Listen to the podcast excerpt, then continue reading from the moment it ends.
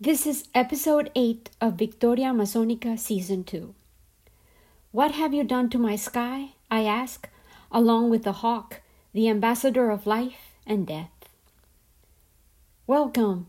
This is Victoria Amazonica.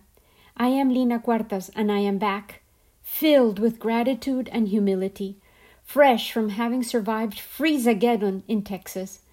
I have been reminded that life is never done teaching us stretching us beyond our perceived capacities, challenging our comfort levels, pushing us to jump beyond the safe zones, surprising us in ways that allow us to see new aspects of the people we thought we knew beyond any possible discovery.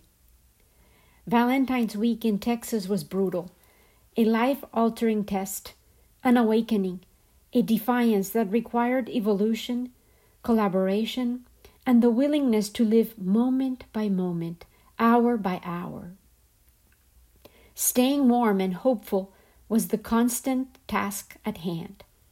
As a household, we were saved by our wood stove.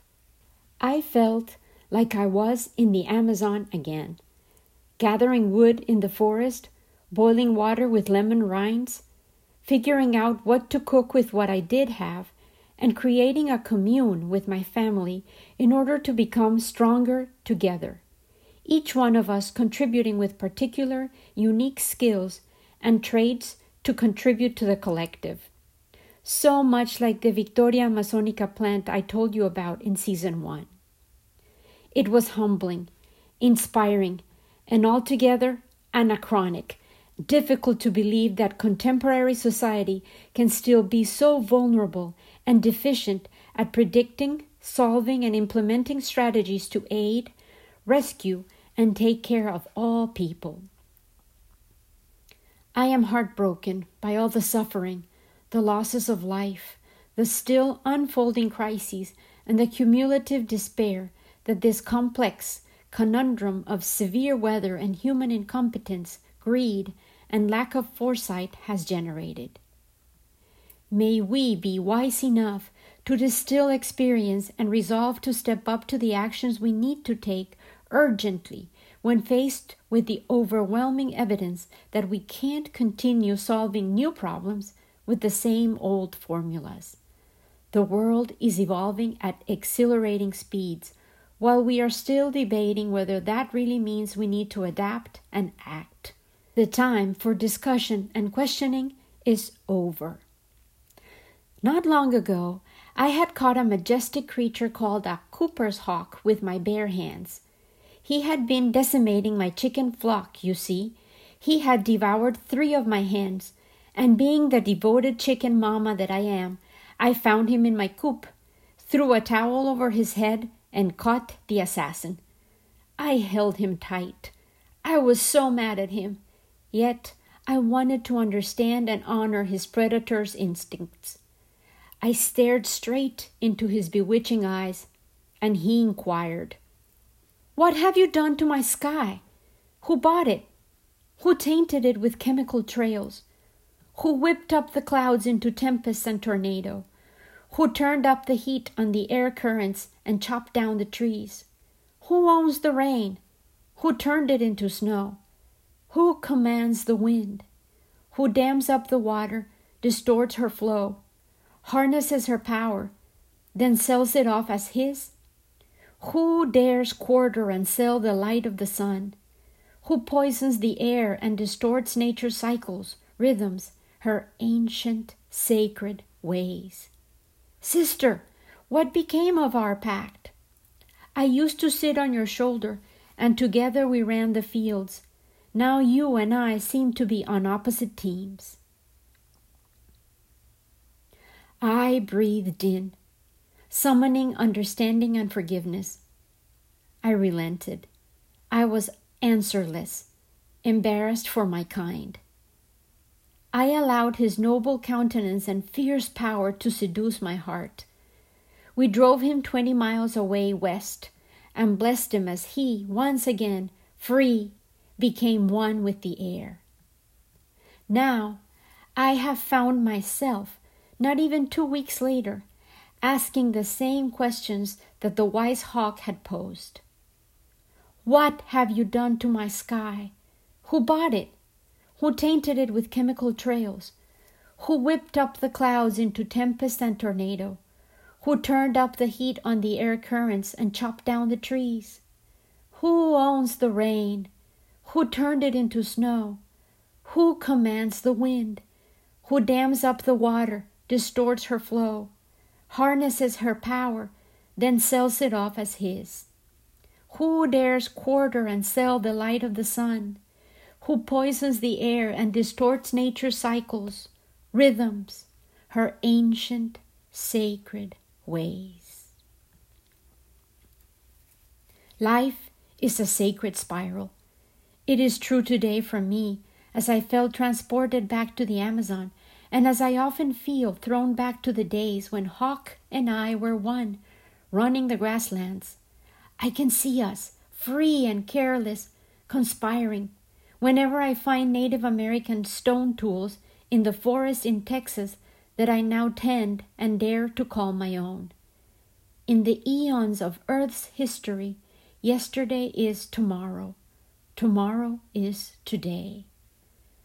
Today, I return to my mother's story, and we find her once again, sweet in her adolescence, delighting in life and its simple pleasures.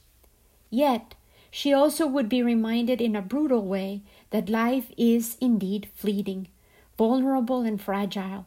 Any day is the day when you might cease breathing, visit the other side, and perhaps come back. My mother at 16 was already teaching in Itagüí at a middle school where her students were not much older than she was. She took long bus rides to get to work and then back. And when the longed for days of vacation due to Semana Santa, our Easter week, came around, she was excited. She and her sisters, the older Uribes, were going to visit some cousins and stay at an aunt's country house, and that would be an opportunity to go to the Easter parades in Rio Negro and to sleep in and play games and be a child, if only for a while. They packed their new clothes for the Easter week, got ready for the trip, and took off, excitedly chattering and planning what they would do all week. On the first night, as darkness descended, they decided to play hide and go seek. The game started close to the house, but soon the hiders and seekers became bolder and ventured into the enchanted forest, the woods behind the house. That was where Aunt Tita had told them ghost stories as children. My mom decided to hide under some coffee bushes, and she didn't realize that the soil was wet and slippery, and she soon found herself rolling down a hill and into the dark. She tucked in her body, covering her face to avoid scratches, and soon felt that she had stopped. She felt pavement beneath her back, and as she was about to get up, she heard the screech of brakes, saw a flash of light, and felt a brutal force slam her tiny body and roll over her shoulder. She remembered seeing light again and thought it was the light of the vehicle that she had seen approaching her, but then she realized it was a much brighter light. She stared into it, recognized it, and then felt no pain. She felt weightless and could see her little body as if she were positioned high above it. It was still crouching by the side of the road, and her favorite white sweater was drenched in bright red blood. Her head was twisted in a strange position. There was a feeling of familiarity that invaded her heart. She had been here before. She had felt this love, this peace, this urge to let go of all the ties that bound her to that little body, and to be so much more, to join the light, to discard all weight and pain, to be boundless, to release the anguish, leave the fear behind. Yet, suddenly, she felt a pull, a tug, a visible silver thread that seemed to tie her to that little body discarded by the side of the road, pulled, and it hurt she felt sharp pain, and then dampness all over her, the sticky blood that covered her upper body. The precious threads of her one snow white sweater were covered in red liquid, and she knew she was back. The pain was the reminder. She was in her body once again, and she was being moved. Someone was picking her up, and she realized she could move her left arm, and reached up and felt the stabbing pain of the wound on her back, and then she lost consciousness. The week of vacation became a week of convalescence, a state with which little Pica was familiar already. She had been very lucky, perhaps because she had tucked her body into a tight ball, covered her face, and became limp as she fell. She had been relaxed as her body collided with the truck which had taken the curve of the country road onto which she had fallen way too fast. Yet the driver had managed to avoid driving over her, and the tires had badly scratched her skin, ruining her favorite sweater forever, but there were no major broken bones or life threatening injuries. Yet she had managed to pierce the delicate veil between life and death again. She had been reminded of that all encompassing feeling of love and ease, of a higher level of being, and it soothed her heart. The accident had been traumatizing, no doubt, a falling to nothingness followed by a collision with a massive object in the dark, so similar to her previous accident, but this time she had not decided to come back as a result of her own will. She had felt the tug of possession. She knew and loved that tiny body she inhabited, and she had been beckoned back to it literally pulled by a silver thread she had seen, and she felt alive, badly bruised and hurting, but alive. The week of vacation went by in a blur. She had an extra week of recovery at home, with pampering and loving care in abundance provided by Grandma Juana, who realized she could have lost La Niña Maria all over again, and Felipe, her brother, who was supposed to be hiding with her on that night providing yet more nursing attention and reading her books and stories. She was back in front of her class within a month, planning, riding the buses, engaging with her sisters and brothers, sharing life in that large, boisterous Uribe household once again. So she had been pulled back to play her part in this dream called life on earth as a human once again.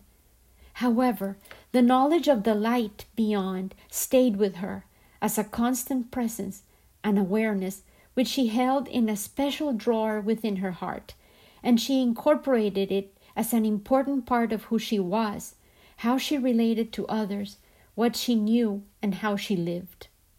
A young woman whose life was unfolding in Medellin, Colombia, a daughter, a teacher, a sister, a lover of books and words and stories, excited about living out her own story. And here I am, 60 years later. I am one of her two daughters, one of the babies she was told she would never have. And I am also exhilarated about living and telling my own stories and sharing them with you, with the world. Because I believe that every story, my mother's, yours, the ones least likely to be told are relevant, important. They are victorias amazonicas, the daily, often overlooked triumphs that we achieve together. Today, still brimming with gratitude and humility and shocked by what I witnessed last week in contemporary America, on the last week of February 2021, I want to ask before we part with the hawk the ambassador of life and death. What have you done to my sky? Who bought it? Who tainted it with chemical trails? Who whipped up the clouds into tempest and tornado? Who turned up the heat on the air currents and chopped down the trees? Who owns the rain? Who turned it into snow? Who commands the wind? Who dams up the water, distorts its flow, harnesses her power, then sells it off as his. Who dares quarter and sell the light of the sun? Who poisons the air and distorts nature's cycles, rhythms, her ancient, sacred ways? Life is a sacred spiral, and I dare to ask because I can, because I must. With much love and gratitude, always, Lina Cuartas.